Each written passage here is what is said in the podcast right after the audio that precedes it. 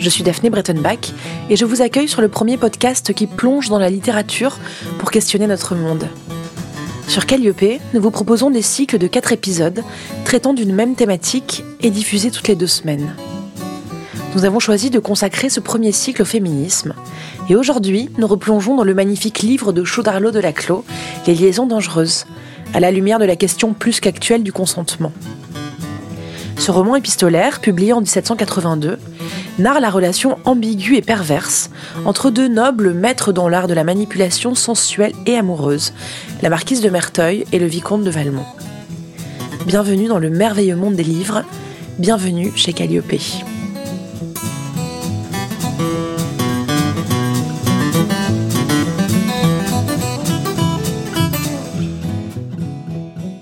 À chaque fois, c'est une nouvelle lecture. C'est presque une nouvelle œuvre qu'on découvre. C'est comme si les zones d'ombre s'éclaircissaient. Parfois, des zones éclaircies s'assombrissaient. C'est vraiment une découverte à chaque fois. Euh, euh, presque un peu comme un archéologue qui retrouve des, petits bouts pour euh, se raconter une nouvelle histoire. Nous sommes à la librairie La Musardine, rue du Chemin Vert à Paris, qui est spécialisée dans la littérature érotique et officie également comme maison d'édition. Ici, on trouve la collection de références de la littérature coquine. Et nous avons rendez-vous avec Justine Calais-Gillot, qui est une jeune comédienne amoureuse des liaisons dangereuses de Chaudarlot de Laclos. Bonjour Justine. Bonjour. Quand avez-vous lu pour la première fois les liaisons dangereuses? Quand j'avais 12 ans, euh, je m'étais dit qu'il fallait que je lise des grands classiques et je me suis tournée d'abord vers le rouge et le noir et ensuite par les liaisons dangereuses et là ça a été un énorme coup de cœur. Tout de suite, vous avez flashé euh, Oui, tout de suite pour la forme épistolaire déjà, pour le langage qui est d'une richesse inouïe, pour euh, la complexité des personnages et évidemment le XVIIIe siècle qui est une de mes époques de prédilection.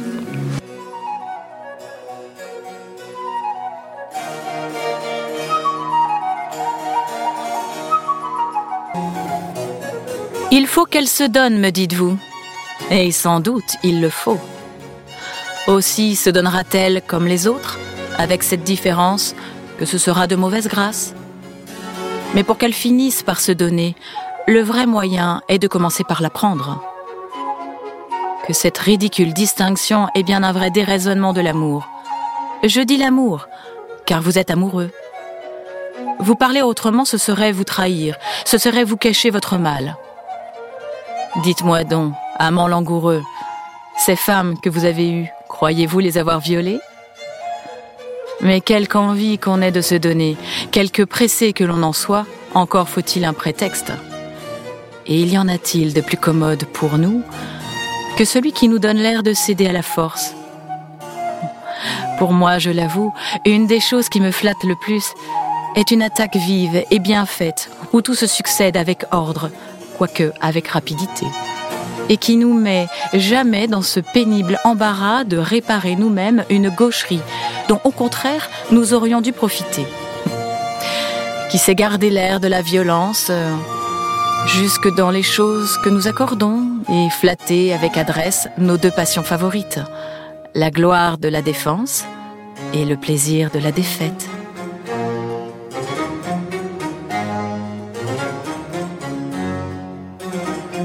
Alors, est-ce que c'est une lettre qui est un appel à l'agression de la présidente de Tourvel? Pas tant que ça, je pense, dans la mesure où dans le roman, Madame de Merteuil ne s'intéresse pas beaucoup à la présidente de Tourvel. Ce n'est pas euh, particulièrement un, combat qui l'intéresse, celui-là. Euh, c'est Valmont qui euh, cherche absolument à séduire Madame de Tourvel, qui, selon Madame de Merteuil, n'est pas vraiment une proie à la hauteur. Catriona 7, professeur de littérature à l'université d'Oxford et spécialiste de Chauderlot de Laclos. Je pense que dans le roman, le but de Madame de Merteuil est véritablement de se venger de Gercourt en faisant pervertir Cécile. Les liaisons dangereuses sont un roman par lettres, c'est-à-dire un roman polyphonique, euh, c'est-à-dire un roman aussi polysémique. Hein. L'écrivaine et chercheuse en littérature Héloïse Lièvre est l'auteur d'une étude de texte sur les liaisons dangereuses, parue aux éditions Bréal en 2008 pourrait revenir sur euh, la, la, phrase que Madame de Merteuil prononce dans la lettre 10, et elle dit afin que Madame de Tourvel se donne, il faudrait commencer par la prendre. Et bon, le verbe prendre, il est polysémique, il peut s'entendre effectivement dans un sens parfaitement sexuel ou dans un sens relevant justement du discours amoureux et au sens finalement du ravissement. Il y a du ravissement dans, euh, dans le, finalement ce que vit Madame de Tourvel. Euh, donc bien sûr, Valmont importune Madame de Tourvel euh, qui, qui vivait bien tranquille, mais ce n'est pas en vain et ce n'est pas... Et, je pense que Valmont est parfaitement sincère aussi dans le désir qu'il exprime de cette femme. Et il y a beaucoup d'ambiguïté d'ailleurs que Madame de Merteuil lui reproche. Hein, elle lui reproche sa faiblesse, elle lui reproche d'être amoureux, et, elle est parfaitement lucide à cet égard.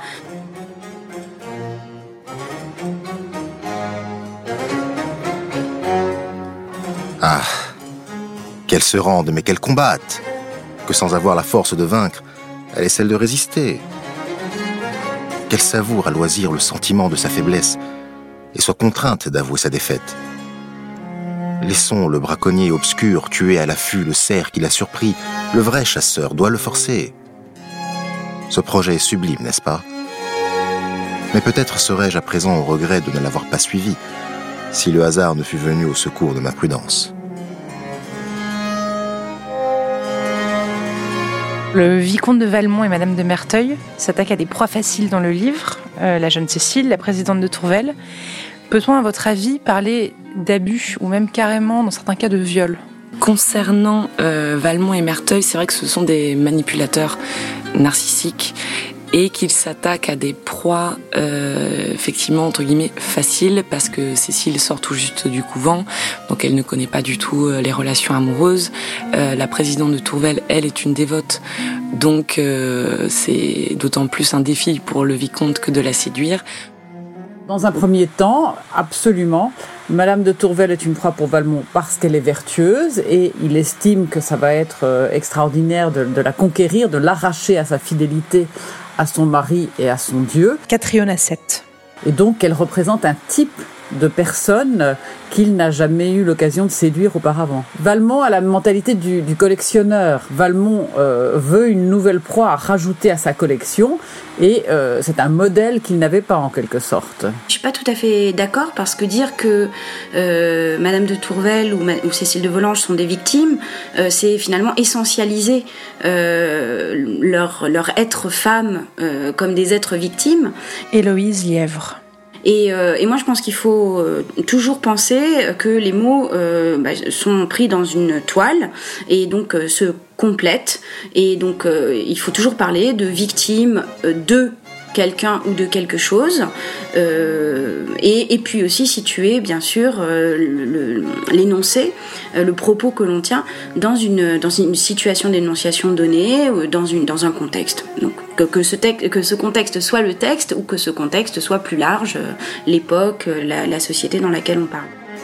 La philosophe Geneviève Fraisse vient de préfacer un texte passionnant de Chaudarlot de Laclos, intitulé De l'éducation des femmes, et réédité aux éditions des Équateurs. Nous lui avons demandé si, selon elle, cet auteur pouvait être qualifié de féministe. Je crois qu'on peut le dire. Alors, euh, on peut le dire parce qu'il y a différentes euh, positions au XVIIIe siècle. Hein. Et justement, euh, je, pensais notamment à Diderot, mais à d'autres auteurs. oui, on peut le dire parce qu'il parce qu'il a compris la radicalité de la question posée.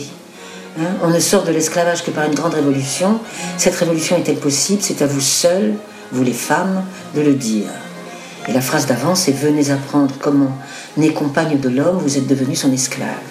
Donc il tente une explication, et dans son explication, il a cette espèce, non pas d'optimisme, mais de, de dynamisme, pour dire voilà, il faut aller au bout des choses. Alors vous avez euh, effectivement, vous avez cédé euh, et vous avez forgé les chaînes de tout votre sexe, mais comment vous avez fait? Ben, Vous avez usé de la séduction, vous avez usé de ceci, vous avez de cela. Il essaie de retracer l'histoire et dans la façon dont il retrace l'histoire, il explique qu'on est arrivé à un point où les femmes sont en position. Son introduction est absolument euh, splendide. Je veux dire, on a fait des heureux en dans ce texte. il faut donc oser le dire, il n'y a aucun moyen de perfectionner l'éducation des femmes. Donc c'est pas en éduquant les femmes qu'on va tranquillement euh, avoir de plus en plus de femmes éclairées, de femmes égales et tout ça, mais pas du tout, du tout. Ce qu'il dit, c'est euh, il faut, euh, faut faire la révolution. On est en, en, 1783. Donc, indépendamment du fait que effectivement ce mot révolution sonne pour nos oreilles qui connaissent la suite assez étonnamment, mais surtout c'est qu'il est dans une radicalité du propos. Le terme féminisme, évidemment, n'existait pas à l'époque de la clos. Euh, Madame de Merteuil est un personnage tout à fait hors norme, vous avez raison, et euh, qui a été remarqué comme tel dès le départ par les lecteurs. C'est véritablement un personnage euh, qui a une envergure inattendue, exceptionnelle, et qui essaie, dans une société qui, elle le remarque elle-même, hein, elle en parle, qui n'accorde pas les mêmes facilités aux femmes qu'aux hommes. Elle essaie de jouer avec les règles et de les détourner euh, là où elle le peut pour avancer ses, propres pions, euh, en quelque sorte, sur, euh, sur l'échiquier de la vie.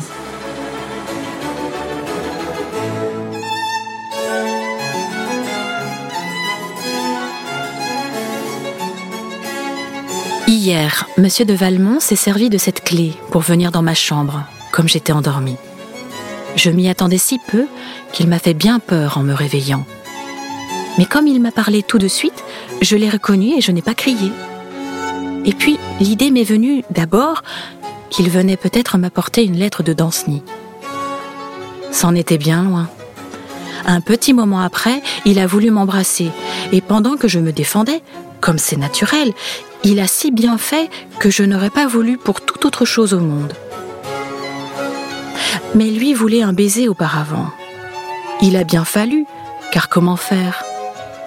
D'autant que j'avais essayé d'appeler, mais outre que je n'ai pas pu, il a bien su me dire que s'il venait quelqu'un, il saurait bien rejeter toute la faute sur moi. Et en effet, c'était bien facile, à cause de cette clé. Ensuite, il ne s'est pas retiré davantage. Il en a voulu un second. Et celui-là, je ne savais pas ce qu'il en était, mais il m'a toute troublée. Et après, c'était encore pire qu'auparavant. Oh, par exemple, c'est bien mal ça.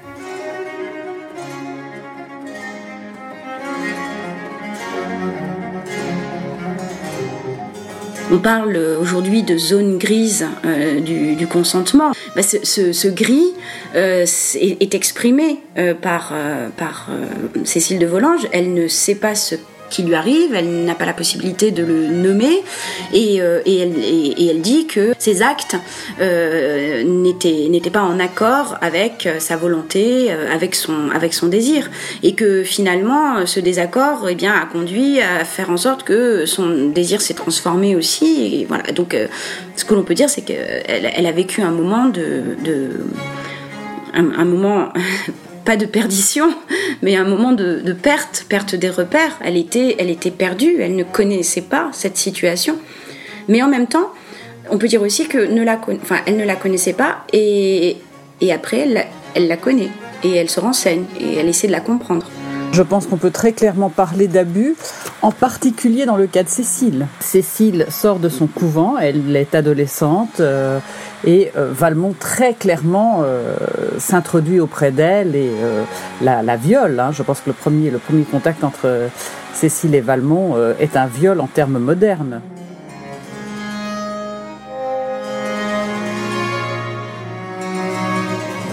J'ai rendu ma première visite à votre pupille elle avait tout fait préparer, et cela par elle-même, pour pouvoir entrer sans bruit. Elle était dans son premier sommeil et dans celui de son âge, de façon que je suis arrivé jusqu'à son lit sans qu'elle se soit réveillée. J'ai d'abord été tenté d'aller plus avant et d'essayer de passer pour un songe. Mais craignant l'effet de la surprise et le bruit qu'elle entraîne, j'ai préféré éveiller avec précaution la jolie dormeuse et je suis en effet parvenu à prévenir le cri que je redoutais. Portant toute son attention, toutes ses forces à se défendre d'un baiser qui n'était qu'une fausse attaque, tout le reste était laissé sans défense. Le moyen de ne pas en profiter. J'ai donc changé ma marche et sur le champ, j'ai pris poste. Ici, nous avons pensé être perdus tous deux. La petite fille, tout effarouchée, a voulu crier de bonne foi. Heureusement, sa voix s'est éteinte dans les pleurs. Le livre touche absolument à cette zone grise du consentement et il touche, je dirais, d'autant mieux que c'est une notion qui n'existe pas de la même manière, peut-être, qui n'est pas formulée de la même manière euh, à l'époque que de nos jours. Et elle touche à la question du consentement euh, en ce qui concerne Cécile, donc pour qui, euh, encore une fois, comme je l'ai dit, en termes modernes, il y a viol. Mais par la suite, donc Valmont va en quelque sorte acheter les faveurs de Cécile, qui paraît s'accommoder graduellement euh, du lien euh, qu'il entretient avec elle. Il y a aussi, bien entendu, cette espèce de façon qu'a Valmont de séduire Madame de Tourvel par toute une série de démarches qui sont à la, à la limite de l'honnête. Hein. Pensez au fait qu'il lui écrit quand elle lui demande de ne plus lui écrire, qu'il euh, contrefait un cachet de Dijon pour qu'elle croie recevoir une lettre de son mari, qu'il utilise son confesseur pour avoir accès auprès d'elle et ainsi de suite. Un Valmont est véritablement quelqu'un qui euh, ne recule devant aucune, euh, aucune option quand il s'agit de pouvoir euh, conquérir Madame de Tourvel. Pour Catherine Hassett, une relecture du chef-d'œuvre de Chaudarlot de la Clos contemporaine est plus qu'à propos. Je pense que Les Liaisons dangereuses est un, un, livre qui peut éclairer sur des euh, débats actuels. Et je dirais qu'il y a une illustration extrêmement claire de cela. C'est toute la série d'adaptations des Liaisons dangereuses en particulier récemment des adaptations cinématographiques hein, au cours des 30 dernières années ou des, même des 50 dernières années, euh, parce que les liaisons dangereuses parlent de questions essentielles, parlent du consentement, et parle de la manipulation. Or, dans toutes les sociétés, la question du consentement se pose, la question de la manipulation se pose. Quelqu'un qui est euh, responsable, quelqu'un qui a euh, un degré d'autorité sur un autre, peut-il le manipuler, oui ou non? Dans quelle mesure est-ce qu'on a le droit de contrôler le corps d'un tiers Et ainsi de suite. Hein? Donc ces questions-là, elles se posent euh, au XVIIIe siècle pour la clos, dans la société de la clos, elle se pose aussi dans nos sociétés actuelles. Et pour prendre un, exemple très simple, hein, on, a tous ces faits divers absolument terribles où le code de l'honneur, par exemple, fait qu'une famille d'une tradition euh, X ou Y va euh, tuer leur fille parce que euh, elle sort avec un garçon d'une autre tradition. Donc ça, c'est un exemple de moment où on pense avoir un droit sur le corps de l'autre, hein, où par exemple les parents vont tuer leur fille parce que euh, elle sort avec un garçon euh, occidental. Eh bien, ça, ça montre que ces questions de euh, séduction, de consentement, de droit de faire ce qu'on veut de son corps sont tout à fait actuelles de nos jours. Hein. C'est un exemple, je pourrais en trouver d'autres.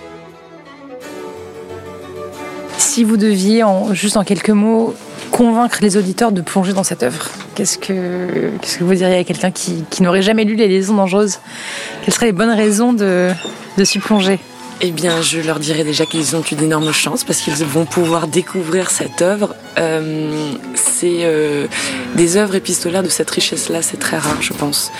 Et d'avoir un phrasé 18e euh, aussi riche et une intrigue absolument palpitante parce que c'est c'est du polyamour, il y a plein d'intrigues et il est vrai que comme Chauderlot était militaire de base, leurs conquêtes amoureuses sont construites comme des conquêtes militaires. Donc c'est absolument passionnant à, regarder, à lire, à, voir les, rebondissements euh, et toutes les facettes euh, des personnages qui sont très complexes, chacun et chacune.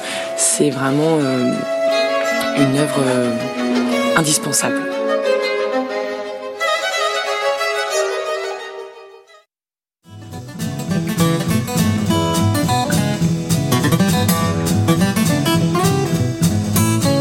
Merci d'avoir écouté ce premier épisode de Calliope, réalisé avec l'aide de Régis Madiengo, d'Adrienne de San Isidoro, de Simon Buisson et d'Audrey Chabal. Pour les lectures, nous retrouvons à nouveau Régis Madiengo, ainsi que la comédienne Audrey Lange. Dans deux semaines, nous plongerons dans une toute autre époque pour parler du désir féminin avec Colette. Vous aimez l'émission? Dites-le nous avec des étoiles, 5 dans l'idéal, sur vos applications de podcast. Rendez-vous aussi sur Instagram, sur Facebook, sur Twitter et n'hésitez pas à vous abonner à notre newsletter. À la semaine prochaine.